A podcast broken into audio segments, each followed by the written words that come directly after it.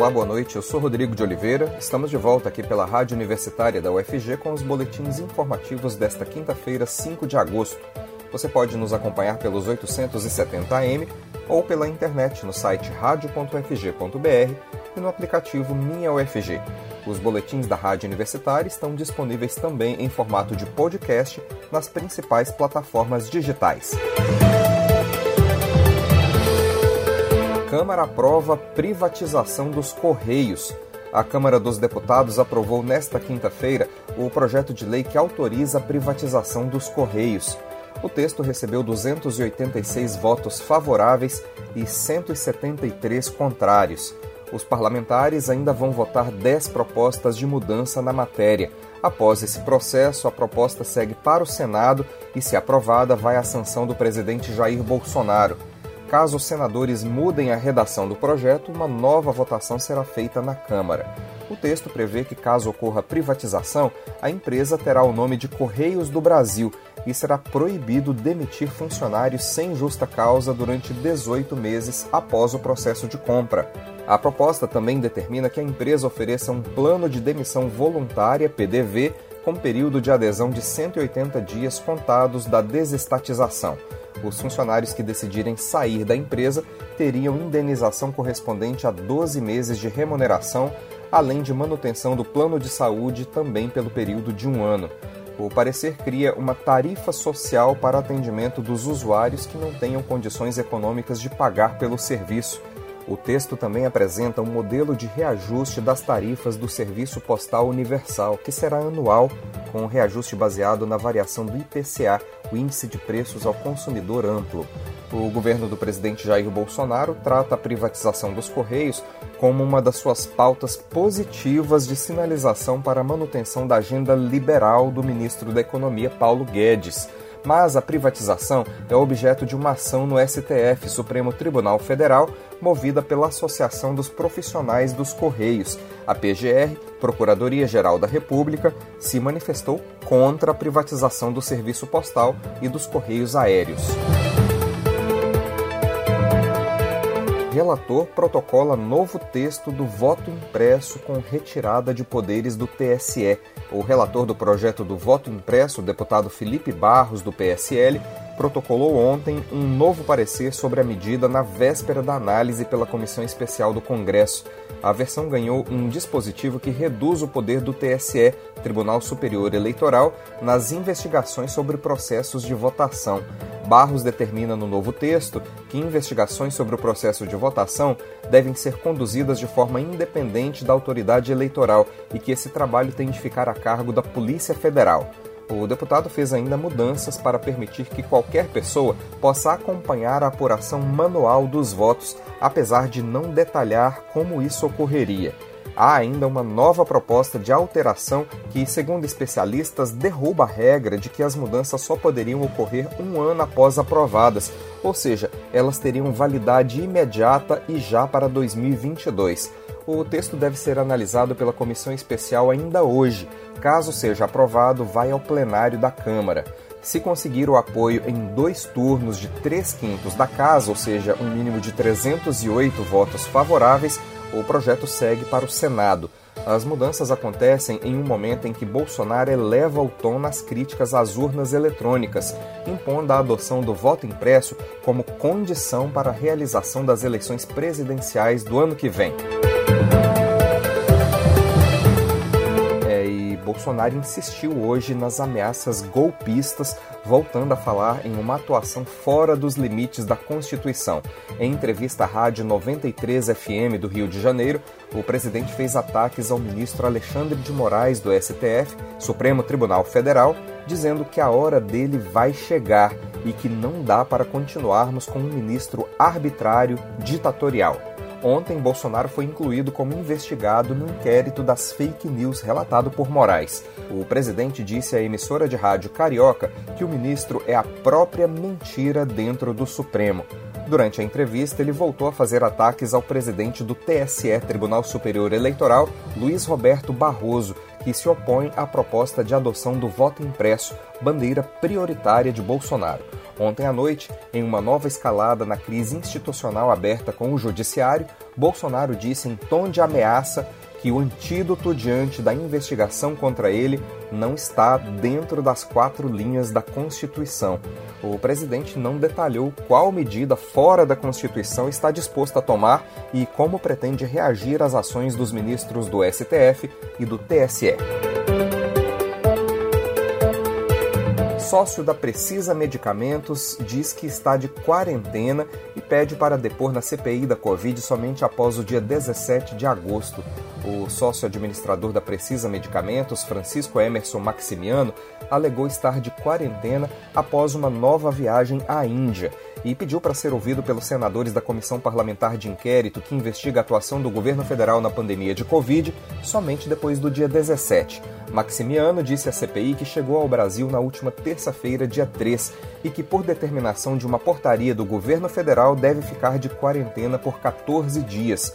O dono da Precisa enviou à CPI uma declaração assinada pela chefe substituta do posto da Anvisa, a Agência Nacional de Vigilância Sanitária, no aeroporto de Guarulhos, com dados do voo de retorno ao país e a previsão de quarentena, sendo a não observância sujeita à responsabilização civil, penal e administrativa.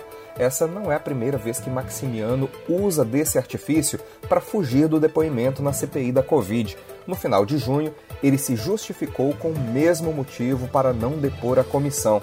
Ele também recorreu ao Supremo pedindo permissão para ficar em silêncio durante o depoimento e foi parcialmente atendido. Tá aí uma pessoa que deve ter muito o que esconder. Só relembrando, a Precisa Medicamentos foi a intermediária das negociações para a compra da vacina Covaxin, desenvolvida pelo laboratório indiano Bharat Biotech. Em depoimento à CPI, o deputado federal Luiz Miranda e seu irmão Luiz Ricardo Miranda, que é servidor concursado do Ministério da Saúde, denunciaram suspeitas de irregularidades envolvendo esse contrato. Os irmãos afirmaram ainda ter avisado o presidente Jair Bolsonaro das suspeitas de corrupção na aquisição das vacinas. A PGR, Procuradoria-Geral da República, ainda investiga se Bolsonaro cometeu o crime de prevaricação pela forma como tratou a denúncia dos Miranda após ter sido avisado do caso. O FG vê dificuldades para atender pedido do MPF de mais aulas presenciais a afirmação é do reitor Edivar Madureira Brasil sobre o pedido do Ministério Público Federal para que a instituição adote a modalidade de ensino híbrido até o mês de setembro. Além de lembrar que na UFG aulas presenciais são uma realidade desde o ano passado, o reitor da instituição também falou sobre fatores que precisam ser observados para a volta da comunidade universitária ao campus da UFG. A reportagem é de Ana Flávia Pereira. Vamos acompanhar. O reitor da Universidade Federal de Goiás, professor Edivar Madureira Brasil, não vê condições para atender ao pedido do Ministério Público Federal em Goiás de ampliação de aulas presenciais na instituição. Ontem, por meio de ação civil pública, o MPF pediu que a UFG adote a modalidade de ensino híbrido, com retorno parcial de aulas presenciais até setembro. A justificativa do MPF é de que o ensino totalmente remoto não se justifica mais com o avanço da vacinação contra a Covid-19 em Goiás. Segundo o reitor da UFG, a universidade vai se manifestar formalmente sobre o assunto. Ele adiantou, entretanto, que a UFG já adota o sistema híbrido desde o ano passado, com aulas presenciais, principalmente para cursos da área da saúde. Primeiro, nós não estamos parados, nós estamos tendo aula presencial, principalmente as aulas práticas da saúde. Nós temos um GT que está discutindo isso e que está programando um, retorno. Então, o que eu tenho sempre dito é o seguinte: hoje nós estamos num, num sistema é, onde parte das atividades são presenciais, parte remotas. Predominam as remotas nesse momento. A gente vai gradativamente aumentando o presencial, diminuindo o remoto, até atingir um novo equilíbrio. Segundo a Procuradora da República, Mariane Guimarães de Mello Oliveira, autora da ação, o objetivo não é obrigar o retorno exclusivamente presencial de aulas na UFG, de modo que os estudantes que não se sentirem seguros possam optar pelo ensino remoto. Mas, segundo o professor Edivar, reitor da UFG, com o semestre letivo em andamento, é muito difícil mudar o sistema de aulas em todos os cursos da instituição. Ele pondera ainda que, para o retorno de aulas presenciais, é preciso avaliar vários fatores. Não vejo condições para a gente voltar em setembro com um número muito maior de atividades, porque tem que ter planejamento, tem que adequar espaços, tem também que avaliar as condições epidemiológicas. Então, tem uma série de fatores que influenciam, né? E eu acho que isso pode acontecer de maneira assim muito pequena durante o curso do semestre, né? Uma disciplina ou outra pode ser transformada, mas ele pode dar um salto na mudança de um semestre para outro. No meio do semestre, isso é sempre muito difícil de fazer. Lembrando né, que atualmente a ocupação de UTIs na rede estadual de Goiás com pacientes com a Covid-19 está próxima a 85%. Em Goiânia, a rede municipal tem quase 75% de ocupação de UTIs. Em 24 horas, até ontem à tarde, Goiás registrou 3.325 novas infecções pelo coronavírus e 106 mortes pela doença. Ana Flávia Pereira, para a Rádio Universitária.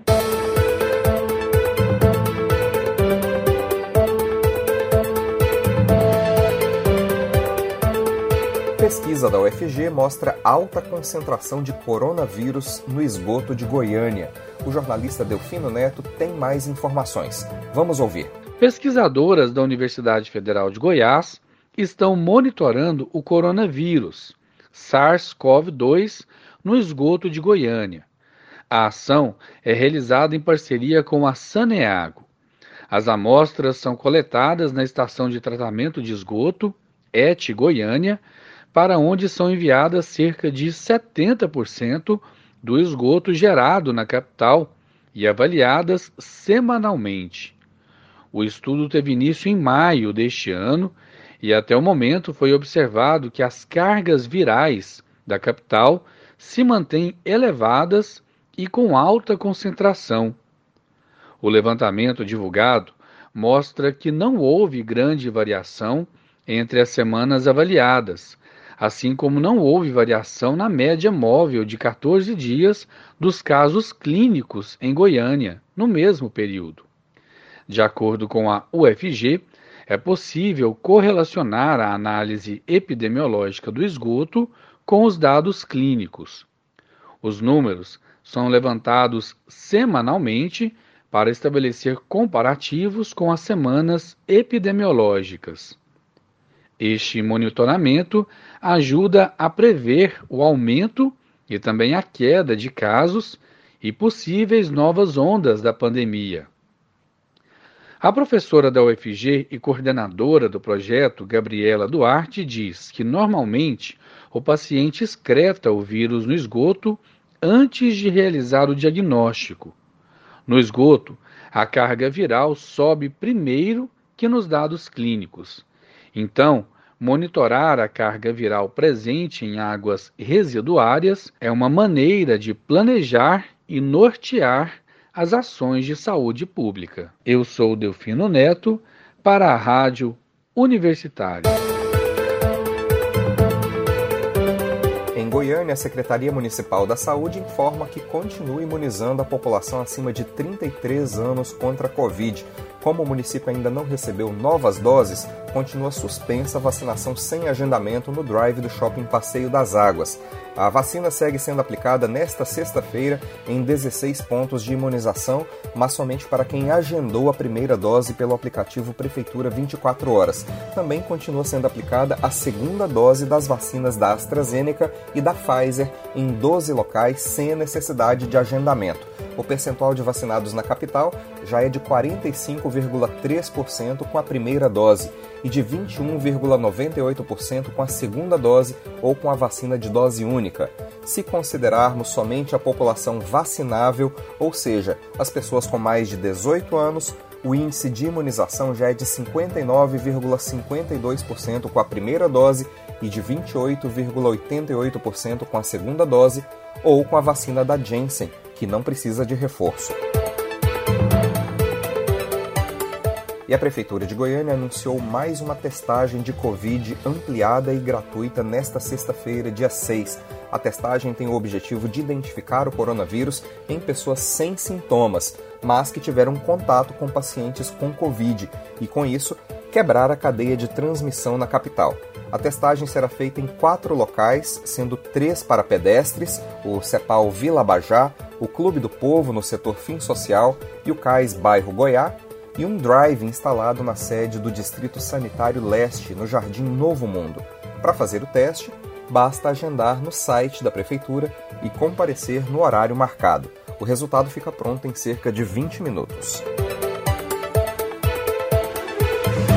Estudo mostra crescimento do setor turístico em Goiás. De acordo com a Agência de Turismo do Estado de Goiás, o estudo apresentou uma expansão de 154,1% no índice de atividades turísticas em maio de 2021, em comparação com o mesmo período do ano passado. A expansão foi impulsionada pelo crescimento de alguns setores, como o transporte aéreo, os hotéis, os restaurantes, o transporte rodoviário coletivo de passageiros e a locação de automóveis. O boletim foi divulgado hoje pelo Observatório do Turismo da agência, que levou em conta os dados da Pesquisa Mensal de Serviços do IBGE, Instituto Brasileiro de Geografia e Estatística, feito em maio de 2021 além de dados da Associação Brasileira das Empresas Aéreas e também o resultado do estudo da Confederação Nacional do Comércio de Bens, Serviços e Turismo, que indica aumento de postos de trabalho no setor aéreo. O crescimento de Goiás vai na contramão da maioria dos estados que desenvolvem a mesma pesquisa. São Paulo, por exemplo, registrou queda de 14,9% no setor turístico no mesmo período. O Ceará teve queda de 17,4% das atividades do setor. Minas Gerais, Paraná e Rio de Janeiro também tiveram encolhimento da receita do turismo.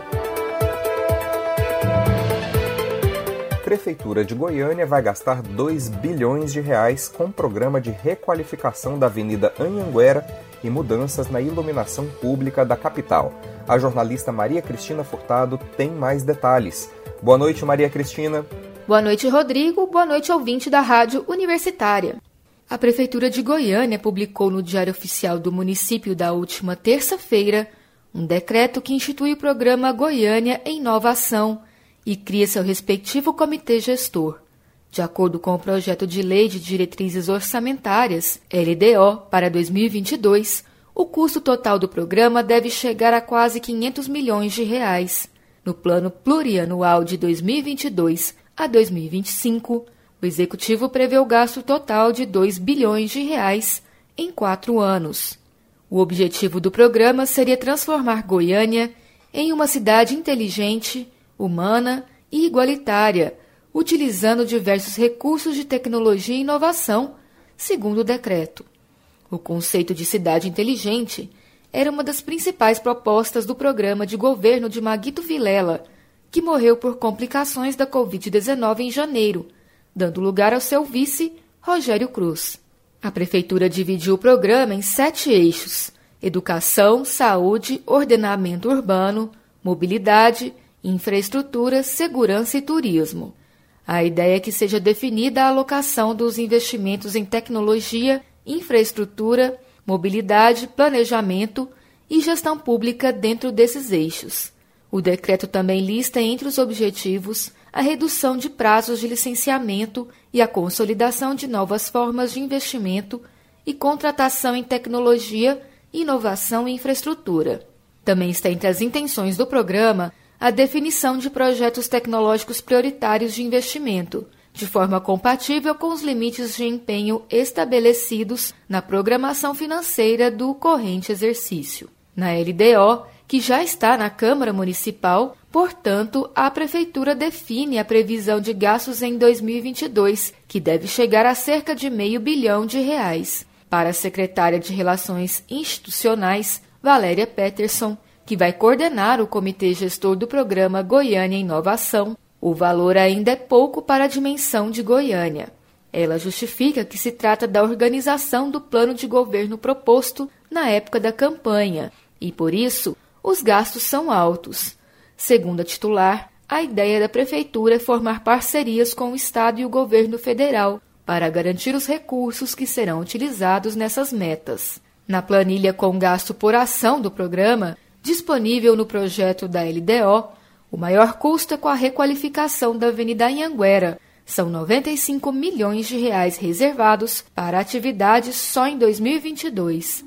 Outro ponto que está entre os mais caros do programa é o Parque Luminotécnico de Goiânia. Valéria diz que a ideia é repensar a iluminação da cidade, trocando, por exemplo, lâmpadas amarelas por lâmpadas de LED no município, além de instalar um sistema de regulação de horários das luzes na capital. O gasto previsto é de 76 milhões de reais em 2022. É com você, Rodrigo. O FG realiza a oitava Olimpíada de Empreendedorismo Universitário. O desafio virtual de empreendedorismo é voltado para estudantes de graduação e pós-graduação de instituições de ensino superior públicas e privadas de todos os estados brasileiros e também do exterior que se interessarem por tecnologia e inovação. Há uma premiação para negócio inovador e outra para negócio de impacto socioambiental. O prêmio para o primeiro colocado de cada categoria é de 5 mil reais. O segundo e o terceiro colocados ganham 3 e 2 mil reais, respectivamente. O edital foi publicado pela Pró-Reitoria de Pesquisa e Inovação da UFG e está disponível no site do Centro de Empreendedorismo e Incubação no endereço sei.ufg.br. No site do SEI, o interessado encontra o cronograma de atividades e também o formulário de inscrições. Mas é bom ficar atento porque o prazo final para se inscrever termina no dia 23 de agosto. Em 2020, o projeto teve mais de 200 inscritos das cinco regiões brasileiras. E as oficinas de música da UFG ainda têm vagas disponíveis. Os interessados podem fazer a matrícula até esta sexta-feira, dia 6, e as aulas começam na semana que vem, no dia 9. Ainda há vagas disponíveis para estudar composição, piano, canto, violão, violoncelo, violino, viola clássica, guitarra, flauta transversal, flauta doce, regência, percussão, saxofone, clarineta e teoria e percepção musical. Como as aulas desse semestre serão online por causa da pandemia, poderão se inscrever alunos de todo o país com conhecimento prévio ou não em teoria e no instrumento musical desejado. Os cursos serão ministrados por professores do quadro de docentes da UFG. O e-mail para matrícula e informações é oficinasdemúsica.emacufg@gmail.com. Repetindo, oficinas de música escrito tudo junto, ponto, emacufg, também escrito tudo junto, arroba gmail.com. Orquestra Sinfônica de Goiânia apresenta concerto de música sacra. O espetáculo começa daqui a pouquinho às 8 horas da noite, com transmissão pelo YouTube da Orquestra Sinfônica de Goiânia. O concerto foi idealizado pelos músicos do Coro Sinfônico da capital e o repertório conta com obras sacras para solistas, duos, quartetos e octetos. Não é preciso se inscrever nem pagar nada para assistir ao espetáculo. Basta acessar o YouTube da orquestra. Nós teremos mais notícias amanhã cedinho no boletim das 10 horas da manhã. Continue acompanhando nossa programação pelos 870 AM e pela internet no site radio.ufg.br e no aplicativo Minha UFG. Nós também estamos nas redes sociais. Curta nossa página no Instagram e no Facebook. Enquanto todo mundo não for vacinado, tente ficar em casa e, se precisar sair, lembre-se de usar máscara para proteger a você e a quem você ama não perca o foco no combate ao coronavírus. Rodrigo de Oliveira para a Rádio Universitária.